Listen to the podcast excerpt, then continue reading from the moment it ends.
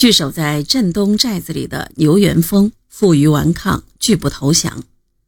红十五军团派小部队攻击，也没有奏效。周恩来来到阵前，用望远镜观察了寨子的情况后，指示：敌人已成了瓮中之鳖，不好攻，暂且围着他。寨子里既无粮又没水，敌人很快会逃跑的，争取在运动中消灭他。不出所料，二十三日午夜时分，牛元峰待援无望，下令突围。红十五军团一鼓作气追了几十里，第二天上午在直罗镇西南的老牛湾全歼了这股逃敌。牛元峰对这次惨败又羞又愧，逃命无门，拿出手枪让随从副官把自己打死了。老牛湾成了牛元峰的丧命之所。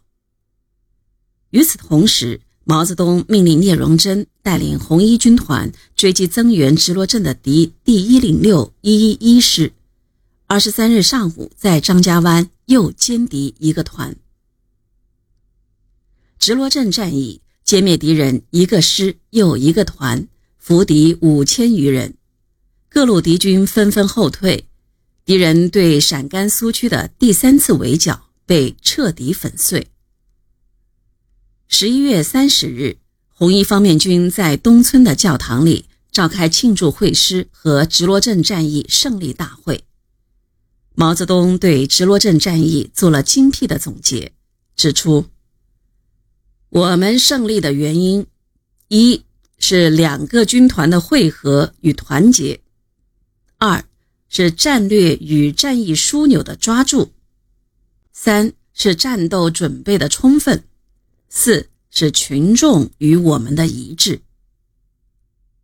他高兴地说：“直罗镇战役的胜利，为党中央在西北建立广大的根据地举行了一个奠基礼。”受直罗镇战役胜利的鼓舞，林彪的情绪好了一些，话也多了一些。还有一件事也让他高兴，那就是他的堂兄，也是把他领上革命道路的引路人林玉英，从苏联来到了陕北。林玉英是中共驻共产国际代表团成员和中华全国总工会驻赤色职工国际的代表。这次是受共产国际和中共驻共产国际代表团委派回国传达共产国际七大会议精神的。行前，他用半个月的时间将共产国际七大的主要文件和共产国际对中国共产党的指示背得烂熟于心，然后途经蒙古境内的浩瀚沙漠，历尽千辛万苦，于一九三五年十一月初到达陕北定边。然后到达党中央驻地瓦窑堡的，这时林彪还在直罗镇前线。由于是共产国际派来的，林玉英一到陕北就受到党中央的热烈欢迎。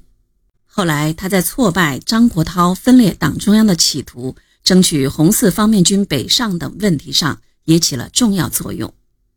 林玉英到瓦窑堡后。毛泽东也于十二月中旬由直罗镇来到瓦窑堡，两人是旧相识，相见十分高兴。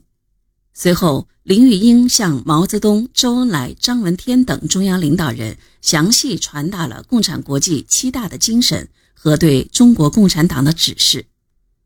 林玉英还见到了这时也回到瓦窑堡的堂弟林彪，一别多年，兄弟二人见面时。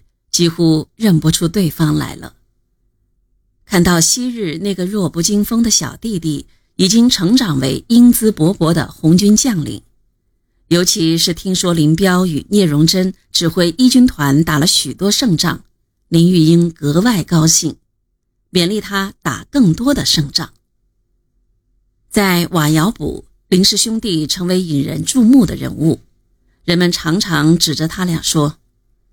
左边是林彪的哥哥，右边是张浩的弟弟。这个时候，林彪的心中充满了自豪。